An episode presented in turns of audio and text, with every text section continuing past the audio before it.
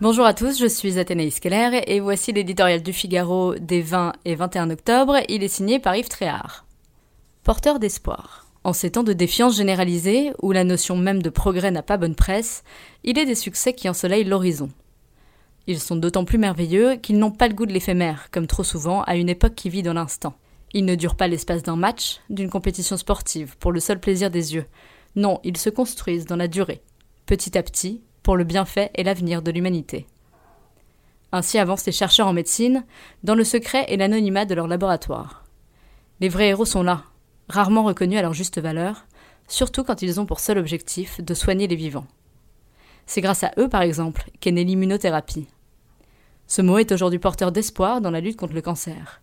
Et il est heureux que le prix Nobel 2018 soit allé à deux de ses figures de proue, l'américain James Allison et le japonais Tasuku Honjo. Après des années de doutes et de remise en question, l'immunothérapie, technique connue depuis longtemps, commence à donner des résultats très encourageants. Son arrivée est une révolution, équivalente à celle des antibiotiques au XIXe siècle, selon de nombreux spécialistes. Le traitement consiste à activer le système immunitaire pour qu'il s'attaque lui-même aux cellules cancéreuses du patient.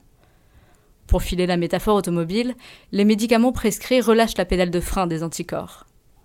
Quelle fabuleuse machine que le corps humain dont les facultés d'autodéfense demeurent insoupçonnées.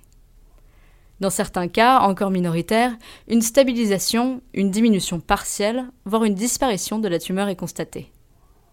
Reste le coût du traitement qui est élevé, mais il y a fort à parier que la compétition à laquelle se livrent les laboratoires sur ce nouveau marché aura pour effet de réduire les prix. Les enjeux de l'immunothérapie sont immenses. Ce n'est qu'un début, le combat doit continuer.